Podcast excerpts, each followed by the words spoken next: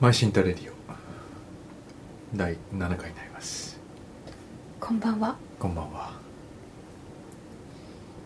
このレイディオは毎回 maishinta のアルバムに収録している曲を何曲か聴きながらその制作にまつわるお話などあとは最近のことなどお話しする、えー番組です。さて今日はねうん。あのー先ほど、うん。久しぶりに東京にちょいとばかしはい。行って、友人である、ねうん。阿部ちゃん。阿部祐介さん。はい。という写真家にマイシンタの写真を撮影してもらって今まで我々プロフィールの欄に入れる写真がなかったものでうんあどうしようっていう感じでねうんそれぞれにそれぞれ別の場所で撮ったものを使ってたのでなんか欲しいねっていうことで友人のフォトグラファーですごくあの大好きな阿部ちゃんあにちゃん最高だね。撮ってもらいました、ん。とても嬉しかった。で嬉しかった。すうん。なんかまだね完成してない。フィルムで撮ってもらったやつなど。はうんだね。まだ見てないので完成してないのでできたら。ホームページに載せましょうか。うんしましょ阿部 ちゃんどうやらあのシンタのアルバム、うん。初めて出したううん「アブクレット」っていうアルバムをほほとんど毎日リピートして聴いてくれてるみたいでスタジオでも車の中で多分600回ぐらい聴いたとか 言ってた。そんなねそんなに聴いてくれてるとはね。うんいやそれは嬉しいね。うんだからそのねマイシンタのあマイシンタも聴いてくれてね、うん。なんか気に入った曲うん。微笑みもすごく好きって言ってくれたしあとこの間あのどこだっけあの北海道の小さな村でなんかイベント写真のイベントがあったのかな？うん。なんか喋る？うん。だったっけ？ねなんかトークイベントで彼が阿部ちゃんが撮影したその村の人たちの写真をスライドショーで発表するときにマイシンタの音楽を使っていいかっていうふうにね言ってくれて、いいよって言ってで「サイ」っていう曲を選んでくれてでスライドショーを作ってくれたんですけどそれがあのマイシンタの YouTube に今載ってますのでよかったら見てみてください。阿部ちゃんの写真は本当にすすごくなんか阿部ちゃんが出てる。っていうかあの阿部ちゃんのその純粋な視線というかうん。なんかそのままにある目の前のものをそのままに捉えるっていうなんかこう心の清らかさと素直さみたいなものとなんか健やかさみたいなものと健康さ、うん。なんかそういうものがもうバッと映し出されてなんかいいんですよ本当に。あるねそういううのん。ねいいなっていう感じで、うん。でうんそのねスライドショーもいいし。あと阿部ちゃんのそうだ阿部ちゃんの展示会があそうだそうだ。勝手に宣伝してますけど、頼まれもしてないけどあの12月22から29えっ、と渋谷区神宮前多分表参道駅か神宮前駅からすぐのところであの3回目の個展が開かれるそうなので私たちもそれは絶対行こうと思っててあの家族を撮った写真ある家族、ある家族っていう題名かな。うん、3回目3年目のようで毎年同じ家族を撮り続けてるみたいなんですけどそれをあの見に行こうと思ってるので聞いてる人で都内にいる方うん。見に行ってみてください。阿部阿部祐介、阿部祐介。あそうそう。彼とはねあの、うん。私はあの映画監督の中川龍太郎君っていう友人の紹介で2016年の2月にあの阿部ちゃんと龍太郎と3人、えっと、龍太郎君の弟のとし君と4人でネパールを旅したことがあってでそれそこからのあのご縁なんですけど阿部ちゃんはもともとネパールはねあのずっと通ってて行たんあの山が好きだから、うん。うんヒマラヤ登山をやってそこで写真を撮ったりとかあといろんなあの彼のピンとくる場所農村地域とかそういったところに行って写真を撮ったりあとネパールであの大きい地震があった。あとはボランティアとかあのいろんな物資を運ぶとかそういうこともやっていた人で私と阿部ちゃん出会う前から阿部ちゃんはネパールにはもう随分通っていたということもあってネパールにね一緒に行っていろんな場所を共に旅しました。今日の話は今日の話もすごかったね、阿部ちゃん。は すごかったよね。パキスタンうん。行ってきた。僕秋に行ったって言ってたかな？そのまあそのまあいろいろ撮った中で一番良かったっていうのを見せていただいたんだけどね。うん。それ動画なんだけど。あそこはなんて街って言ってたっけね。メモしたんだけどね。とにかく標高 3500m ぐらいうん。のところにあるなんかイスラム教のあるイスラムイイスラリアンだっけなんだっけな。なんかその一つの独特の宗派うん。のところでなんかそのすごい英語がみんなできたりとかうん。なんかこうでも昔からの生活のものがいっぱい残ってうん。そのいう中でい生きてる人たちのなんか子供たちの歌。うん。歌はすごく良かったんだしあとその後ろに映ってるうん。山々。うん。は 6000m 級もうちょっと高いのもあるこそびえててうん。いやすごいところ行ってますねっていうかなんかどうやらあの写真あの映像の画像自体、あ写真みたいに、うん。あピクチャーあピクチャーじゃない。とキャプチャーしたもの？うん。は「コヨーテ」っていう雑誌に載ってるみたい。あさっきあのネットで調べたら。すごく綺麗だ。うん。子供たちがこう一列に並んで後ろにあの細い山がススススって雪のうん。雪をまとったね山がこうスススススッとこうそびえてる写真。でなんか雑誌はきっとあの静止の写真なんだけど実際は阿部ちゃんはあの iPhone で動画を撮ってたみたいで、うん歌を歌ってくれてる子供たちの動画で。すごい良かったよね。いやすごい。なんか阿部ちゃんが言うにはこれは何を歌ってるかというと、うん。真ん中にあるものの周りを私たちは回っているっていううん。歌。でその中心に置いた愛するものの周りを回っているっていうふうに言っててうん。なんかすごいと思っちゃった。うん。そのねあれはなんか作品にムービーの作品になりそうなね。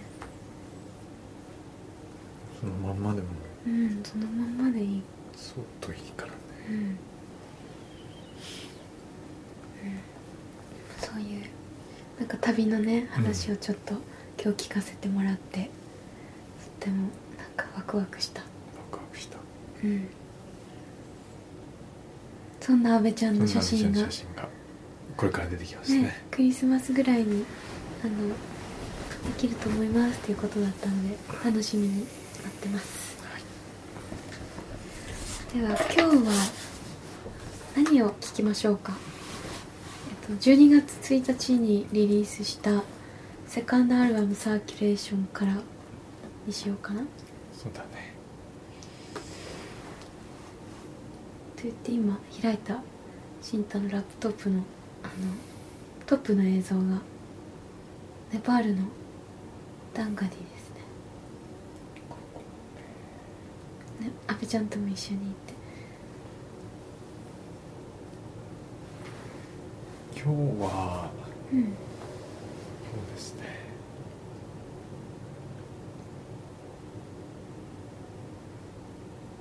コメントコーとかいかがでしょうかではあ配信だサーキュレーションから。画面のコー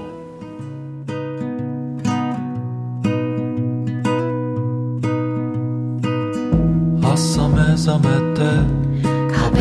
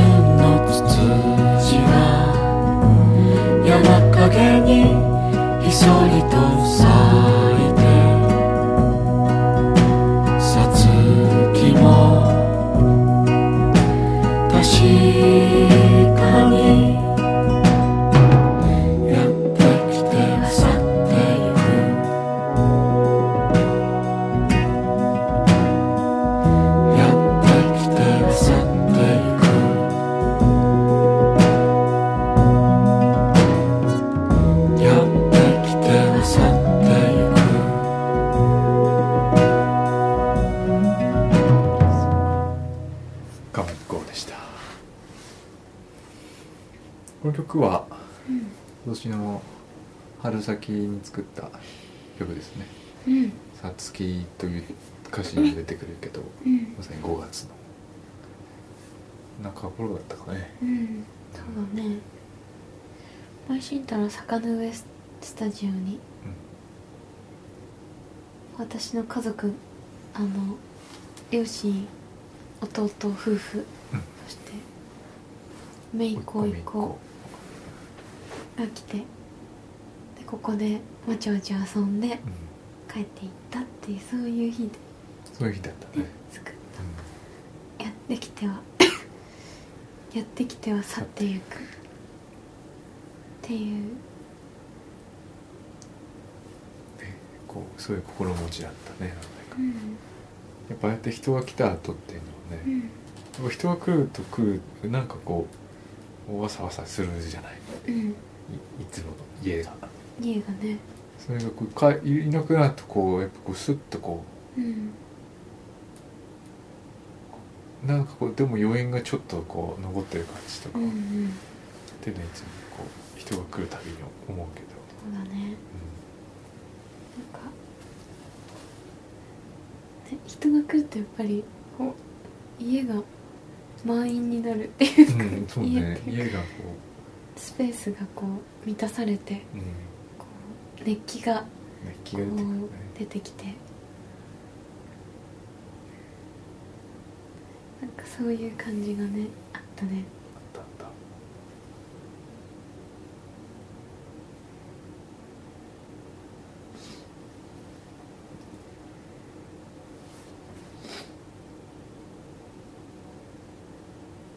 レコーディングはあれかなレコーディングはこの時にこの時に今回またやったねギターだけはあのその時に作ったものをそのまんまうん。使ってるけど。うん。あとは随分とこのアフターケーションを作る中でうん。いろいろ整えていった感じですね。なんか本当にこの5月頃に自分で録音して残してる、あの歌ともう今とで全然違うんだよね。そうだよね。前もそうだし僕もあんまり意識してなかったけど、うん。いやーあれこうなこういう変化は全くその予測してなかったっていうか、うん。その日々の変化小さな変化って、やっぱり毎日のことだから気づきようがないきようがないうんから、その久しぶりに作品を整理しようと思って、うん。昔の音源を聞くとね、うわーってなる、うん。なんか本当に全然違うって感じで、いやーこの変化は何なんでしょうね。面白いね。なんかもうそのその頃の方がいわゆるその倍音成分みたいなものうん。こう響きのこう豊かさみたいなのがあの少ないんだよね。まずうん。何より、うんうん。それがどんどんどんどんこうなんていうかなこう顔のイメージとして顎から下から出てるうん音が多かったのが、うん。最近はどんどんこう頭のあたりうんうん。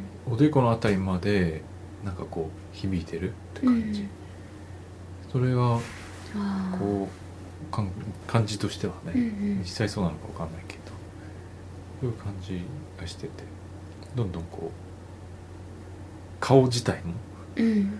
音の響きによって震えるような なんかそういうこ感うじるの？震えるって。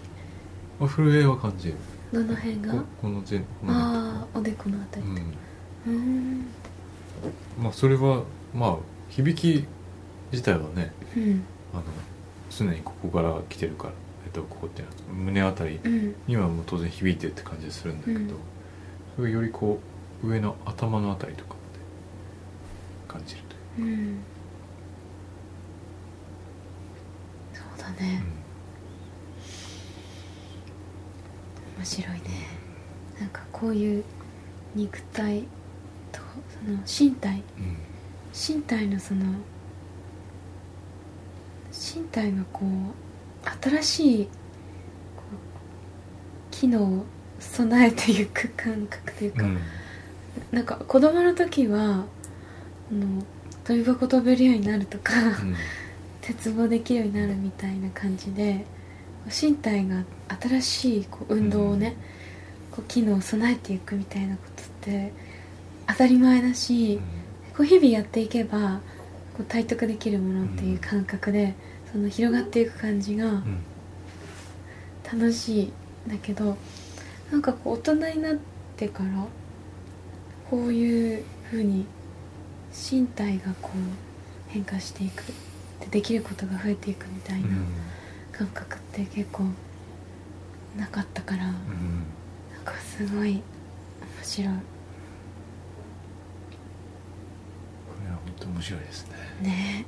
なんかこうなんいつとってもやっぱりその時しかできないこと。うん。本当にもうこれは一度きりのことなんだっていうことをねちとてもよあの強く感じる。この変化を見て、うん。やっぱり5ヶ月前に出してたような音はその時しか出ない。それは全然稚拙だとかうん。機能がその見たなんていうの十分でないとか、ん。そういうことではないんだけど、その時のものはその時しかない。今の音も今しか出ない。だからもういつだって一度きりっていうそういうことをまたなんかこう強く感じた。がどのタイミングで撮るものももうその瞬間のものとしてなんかすごく愛おしむというかそういう気持ちが増しています。そうですね。うん。なんかあの喋りながら今思い出したのが、あの最近志村ふくみさんっていう、うん。あのえー、肩書きというのは何だろう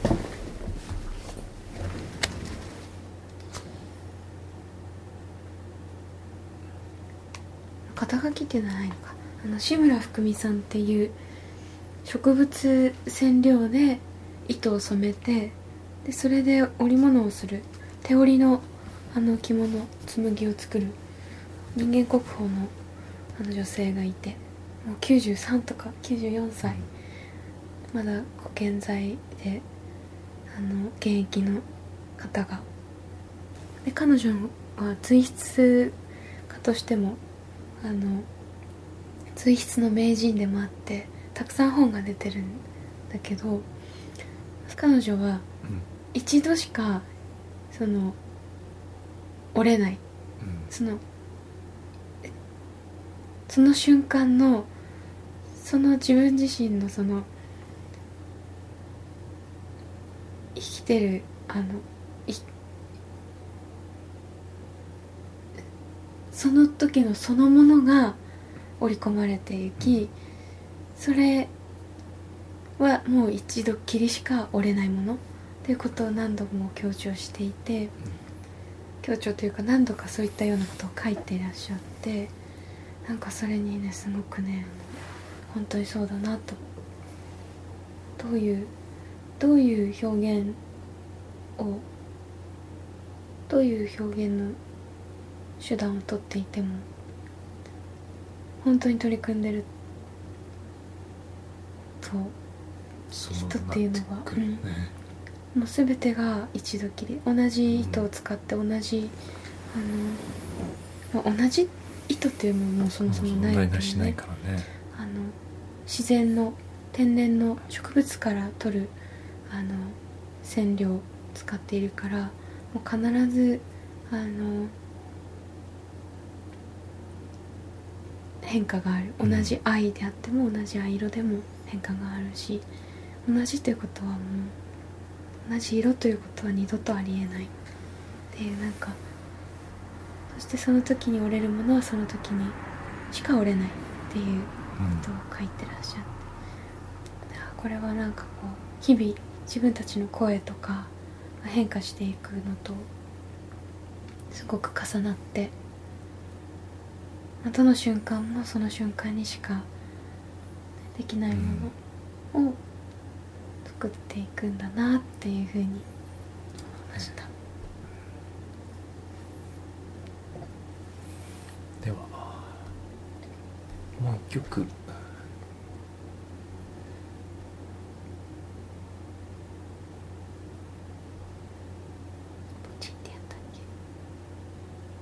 チンまだだねじゃあポチンやるポチン聞きましょうシーンです。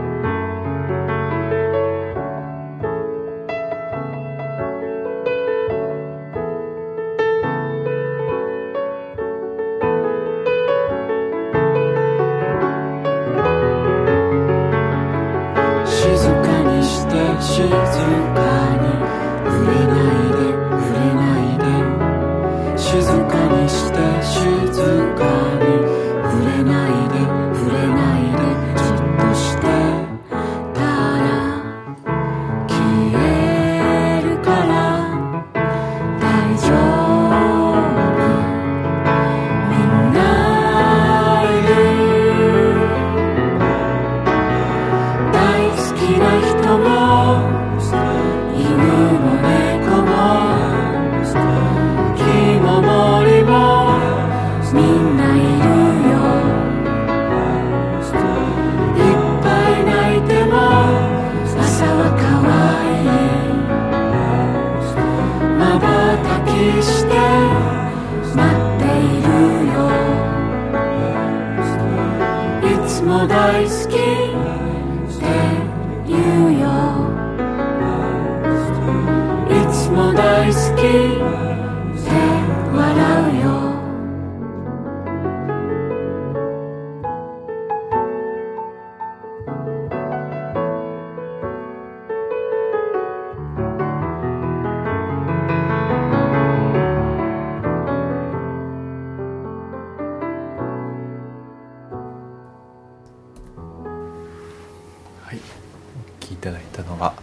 マイシンタサーキュレーション」から「ポチン」でした。ポチンでした。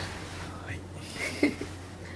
この「ポチン」っていう曲はねはい。あのライブに来ていただいた方は何度かうん。聞いてると思うんですがあの物語が短い物語がついついてるっていうか先にそれがうん。